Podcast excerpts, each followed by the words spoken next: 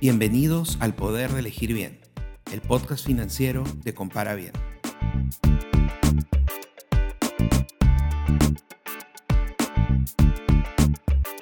Durante una crisis económica, el tipo de cambio suele comportarse de una manera bastante impredecible. ¿Qué es lo que ha sucedido con el tipo de cambio durante esta última crisis? ¿Qué es lo que va a venir después? ¿Qué es lo que viene en los meses siguientes? ¿Y cómo podemos estar preparados para lo que viene?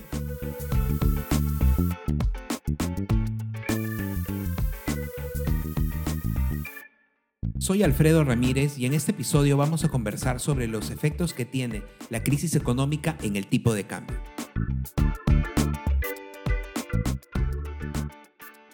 Para este episodio nos acompaña un invitado especial el día de hoy. Se trata de Moisés Otero, quien es el fundador de Midpoint, una de las primeras casas de cambio digital en el Perú. Hola Moisés, ¿qué tal? ¿Qué ha sucedido con el tipo de cambio durante el tiempo que va de la cuarentena? Hola Alfredo y gracias por la invitación. Mira, sí, em, previo a la cuarentena en Perú ya teníamos una pandemia, ¿no? Entonces, esto ya había venido, eh, las, malas noticias a nivel global, la crisis global por, por el coronavirus, ya había presionado el tipo de cambio en Perú hacia arriba. Entonces veníamos en una tendencia alcista que luego se consolida muchísimo más fuerte cuando aquel domingo de un momento a otro, sin que nadie se lo esperara, al día siguiente ya no podíamos ir a trabajar, es como que le hubieran metido el freno de mano a la economía, ¿no? Entonces, se consolida esa tendencia alcista y alcanza un pico en los primeros dos, tres días hasta que encontramos, digamos, un poco de, ya sabemos qué es lo que está pasando, ¿no? Eh, ese pico aprecia más o menos un 10% eh, del dólar, y luego a partir de ahí ya ha venido cayendo, cayendo, cayendo, con algunos picos en Perú especialmente, con estos, cada uno de estos nuevos anuncios eh, de, extensión de la cuarentena. ¿no? Eso es lo que ha venido pasando, ya está en, en niveles más o menos pre-COVID, pero todavía no se consolida por ahí. ¿Por qué el tipo de cambio sufre estos movimientos bruscos, especialmente como tú comentas al inicio de la, de la cuarentena, ¿no? Esa es una muy buena pregunta. El dólar se negocia en mercados financieros internacionales. Ante una crisis como la que estamos viviendo, o ante cualquier crisis realmente, lo que ocurre es que los actores del mercado, personas, empresas, eh, AFPs, gobiernos, no entienden bien lo que viene, cuál es la expectativa. Eso se llama incertidumbre. La incertidumbre hace que eh, los mercados, en los mercados se busquen instrumentos refugio. El dólar es un instrumento refugio. Cuando mucha gente no sabe qué es lo que va a pasar, hay una crisis y no se sabe cuándo va a terminar, cuán profunda será, buscan el refugio en el dólar. Es decir, empiezan a comprar dólares para protegerse. El efecto de esa, de esa subida en la demanda por ese instrumento, el dólar, por efectos de eh, leyes de mercado, presiona el precio hacia arriba. Si a la economía estadounidense le fuera mal, entonces el dólar caería, porque hay menos confianza en esa moneda. Entonces, por esas razones es que el dólar tiene esos cambios bruscos. Son noticias y cómo reacciona el mercado ante ellas. Ok, y bueno, ¿Qué podemos entonces esperar? Obviamente nadie tiene una bola de cristal para adivinar lo que va a pasar y si, alguien la tuviera sería un millonario, pero ¿qué podemos esperar que, suceda con el tipo de cambio en los próximos meses?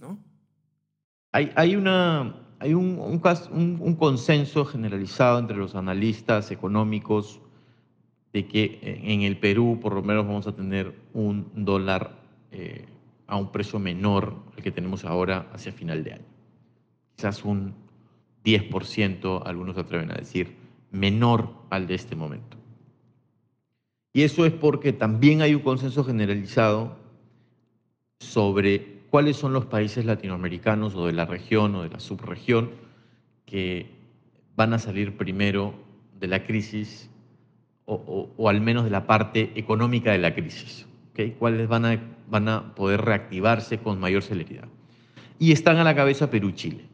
Esto es porque se está, el país, a ojos de los analistas, está tratando bien eh, la crisis. Entonces podemos esperar que hacia final de año eh, tengamos un dólar eh, barato, al menos ese es el consenso de los analistas. en los próximos meses yo creería que puede haber incluso un, pico, una, una subida en lo que se libera toda esta incertidumbre que mencionábamos antes sobre qué es lo que va a pasar y haya mucha más claridad sobre eh, la tercera y la cuarta fase, la segunda, tercera y cuarta fase de eh, la recuperación.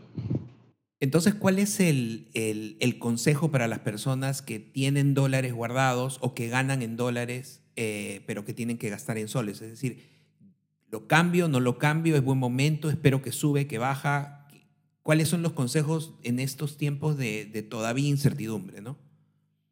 A ver, como, como consejo general, tenemos que siempre eh, tener en cuenta que tanto como se pueda debemos alinear la moneda en la que gastamos o nos endeudamos a la moneda en que ganamos. ¿no? Entonces, si ganamos en dólares, nuestros créditos y la, la mayor parte de nuestros gastos, hasta donde se pueda, deberían ser en dólares. Y en soles lo mismo, ¿no?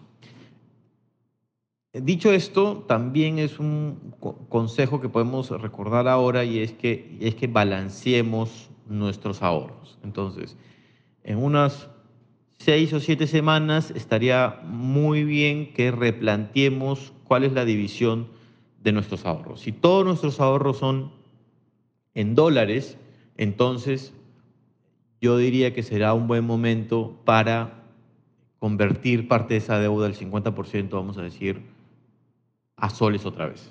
Con eso, si efectivamente se consolida un dólar muy barato en el, eh, a finales de año, no nos afecta. No nos afecta. Y si subiese, eh, no eh, perdemos tanto valor. Ok. Y una pregunta final. ¿Qué es una casa de cambio digital y cuáles son los beneficios que trae para las personas?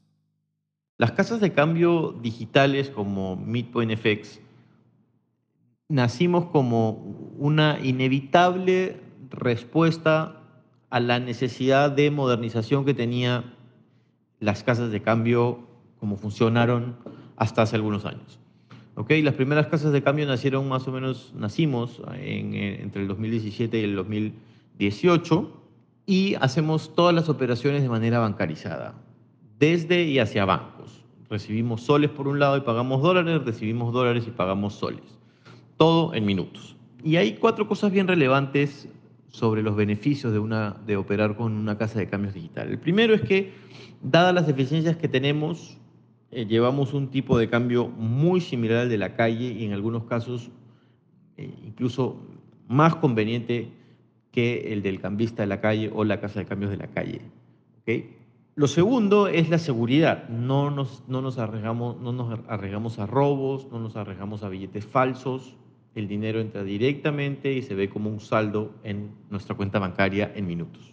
Lo tercero sería el tiempo. Una operación de cambio de monedas con una casa de cambios digital no debería tomar más de 30 minutos.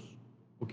Entonces, desde nuestra oficina, nuestra casa, en el sofá, caminando, podemos hacer un cambio de monedas y tenemos la moneda que necesitamos rápidamente.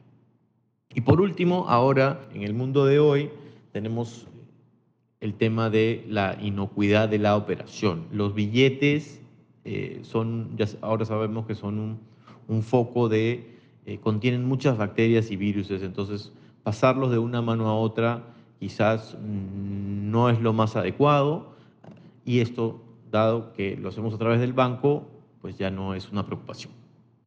Excelente, muchas gracias por la colaboración y con estos consejos yo creo que muchas personas van a tener mucho más claro qué hacer con los dólares eh, y con el tipo de cambio y qué esperar para los próximos meses.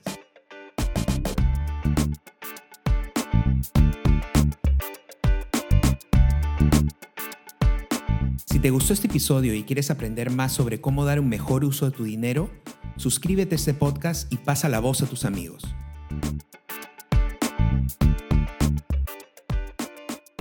Recuerda que en Compara Bien podrás encontrar todo lo que necesitas para escoger préstamos, tarjetas, cuentas de ahorros y seguros.